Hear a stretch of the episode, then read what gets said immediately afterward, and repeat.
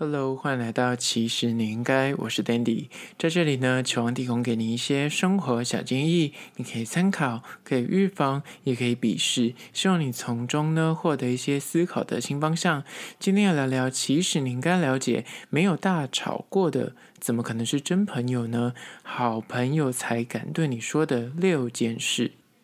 现代人就很喜欢开玩笑说，友谊的小船说翻就翻，借此就在形容说呢，友情就是很脆弱。有时候呢，本来上一秒还很好，下一秒就是你立刻翻脸不认人，那个友谊非常的脆弱。但现实是，有些人的交情却是可以历久弥新。甚至一起经历过一些大风大浪之后呢，反而可以凸显对方在双方的心中的那个分量。今天就来好好聊聊关于说好朋友才敢对你做的六件事。那在实际的进入主题之前呢，来分享一间位于象山捷运站周边的一个特色咖啡厅，叫做咖啡 Acme。咖啡 Acme 呢，它其实当初最红的开始源头应该是叫做 Acme Bar Breakfast Club，在西门町。那这间在西门町的咖啡厅被誉为是台北最美咖啡厅，最近已经暂停营运了。那我今天要介绍的是位于象山站的，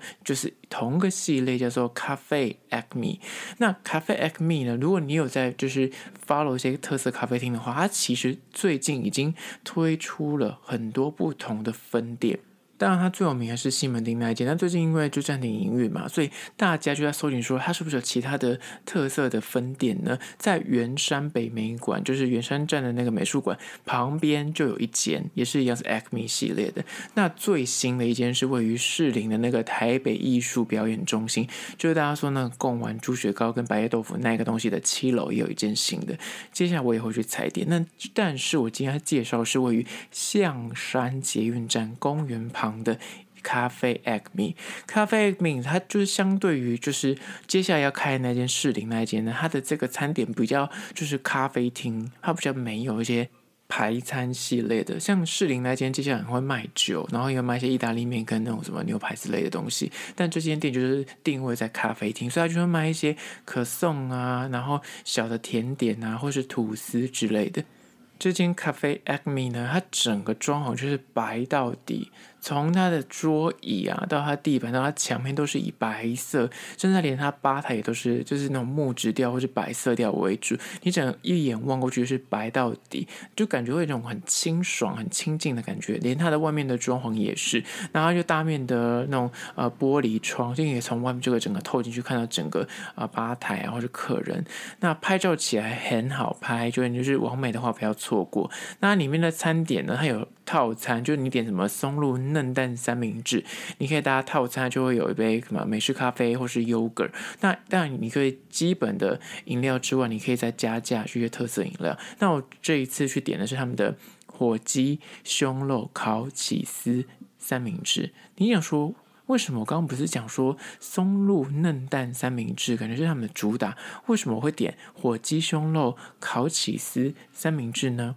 因为你知道，人就是一种很容易耳根子很软、很容易被你知道脑波弱的动物。当然，他跟你讲说：“哎，不好意思，我们那个火鸡胸肉剩最后一份哦，送给你讲一下。”他都讲最后一份了，你怎么可能不点它呢？但是我后来查了评价，大家就是为了松露嫩蛋去的。它的松露嫩蛋呢，就是价格是一百八。然后我刚刚说的。火鸡胸肉烤起司三明治有够难念的，这个是要两百块，但是你要再额外的加饮料，就是还有套餐的话，就是会多个优格杯。我个人是觉得要加优格杯比较划算，但是因为我本身就是一样小鸟胃来着，所以我就点了火鸡胸肉。我个人吃完之后我的第一个评价是，它的那个面包是真的是跑大块的那种，你知道。欧式那种面包，然后去把它刨成吐司的形状，然后拿去烤了之后，它的边边就会是那种硬的吐司边，它不是那种我们在早餐店吃到那种廉价的吐司边，它是那种很杂粮或是那种很欧系的面包，它把它切成薄片。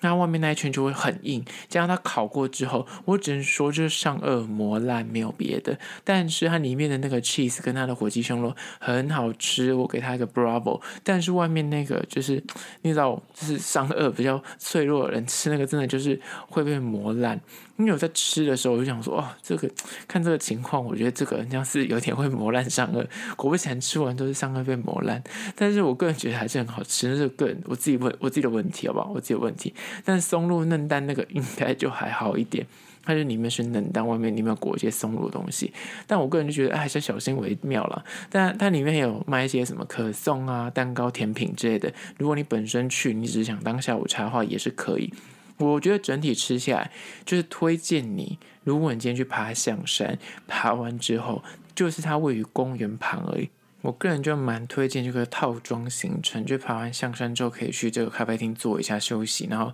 拍照打卡吃一点点心。但我知道象山周遭有很多特色咖啡厅，这间算是相对而言就是比较知名，然后又是连锁的。那我本身其实之前去爬象山，就是这几个月前吧，去年的时候去爬的时候我有经过，但是那时候真的就大排队，那时候疫情还没那么严重，所以就是下午时段真的人很多。那这一次去的时候也是下午时段，大概也是两。两三点的时候，刚好因为可能疫情比较严重吧，那这样我去的时候，可能大家都还在吃正餐，然后还没有走到那个下午茶的时段，所以那个时候相对而言就没有排队，就进去就蛮顺的。但我进去之后，后续就有人在排队。但我个人觉得，它整个吃下来的感觉就是。我个人是比较偏向，就是如果你本身有打卡需求、拍照需求，或是你今天跟朋友去，就是想要找个地方是互相可以留个念的话，这件事蛮推荐。那你个人自己去吃的话呢，它其实它的座位底下也是有附。插座，然后也是可以放一些小包包什么之类的。如果你是要去工作的话呢，我觉得平日的话是可以推荐你去的，因为它就是它的插座很多，然后又是也算是单身蛮友善的。但是如果你要假日去，我就会觉得偏吵，因为就真的很多网美，然后很多情侣去踩点。就是我个人的心得，但是我觉得餐点跟它的饮料啊，跟它整个装潢，连点卫生纸啊，跟它的一些细节东西都非常的到位，都很精致。就本身就是去体验那个氛围的话，我觉得是很不错。但它价格上，以咖啡厅来说，就是差不多这价格了。但我觉得贵一点点，它的餐但还可以接受范围，因为我觉得它整体的氛围是你去你不会觉得很失望的，是干净度啊。餐点的满意度啊，饮料也都还不错。在此真心的推荐给你，这间位于象山站的咖啡 Acme。详细的资讯呢，我也要放到其实你应该的限动二十四小时之后，放到特色咖啡厅的栏位去。说到这里，还没有加其实你应该 IG 的朋友们，现在听到这里，赶快拿起你的手机，打开 IG 加起来，之后才会看到相关的讯息，然后有些好康优惠告诉你。好啦，回到今天的主题，没有大吵过，不要说你们是真朋友，真正的好朋友才敢对你做的六件事。第一件事就是呢。面对面的跟你大吵，甚至不怕跟你闹翻，敢在朋友面前很直白的说出真实的内心话。你不怕说跟这个人吵架，他就是会离开你；不怕说争执会破坏了你们关系，这绝对是立基于你知道他可以承受你的坦白，你知道你们两个的友情。就是不会因为这个你你很直截了当的说出你的真心话，而有一丝可能会因此而破裂的可能。哪怕破裂，你也觉得 OK，你就觉得说你们两个是经得起这个考验的，即便吵一时，最终也是会和好的。就你够在乎对方，你知道对方不会离开你，你才有这个正面吵、正面刚的勇气。那这就是第一点。我说真的，很多人就想说啊，我是不是要维系一个很和谐的友谊关系？所以我跟我的朋友就不太敢讲真心话，或是我们双方都很和气，然后都是很客气来客气去这样子。我跟你说。你有没有发现，你身边那个跟你最要好的知己，一定有跟你吵过架，而且你们吵架可能还有那种很严重，跟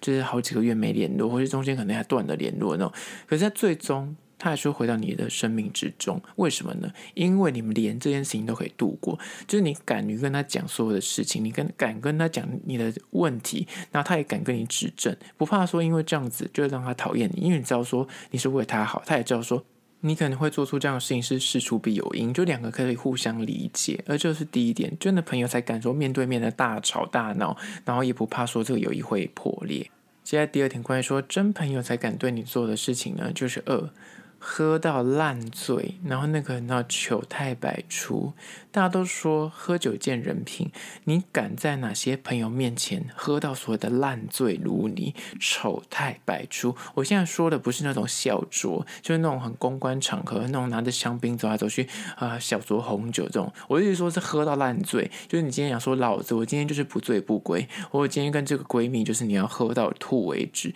就你敢在这个人面前做这件事情，表示你在他身边你是感到很安心自在，而且即便你知道我等下如果醉死在路边，他会把你扛回家，或者你一定不会有生命危险。你敢做到这一点？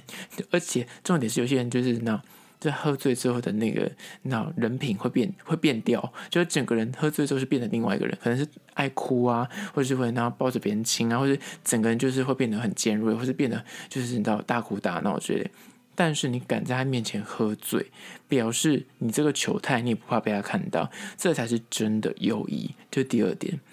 接下第三点，关于说好朋友才敢对你做的事情呢，就是三对坐，就是你要面对面的坐在对方面前，不说话也会感到自在的朋友。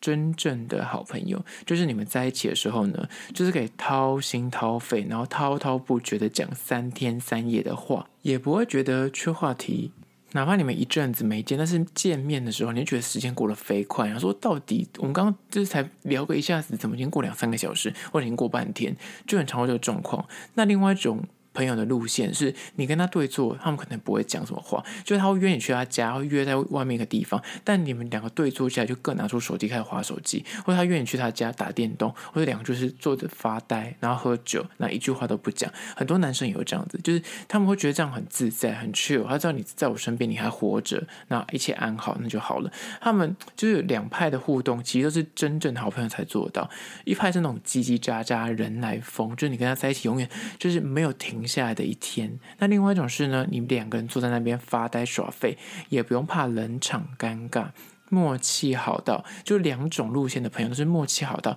他一个眼神动作，你就知道他在想什么，就你知道他很难过，可是你也知道说他不想讲话，那你就默默陪他。那另外一种是他看到那个眼神，他就立刻的安慰你，或杀来找你，就是这种很轻易可以读懂对方情绪的朋友，即便对坐。不讲话也很自在的友人，就是你的好朋友。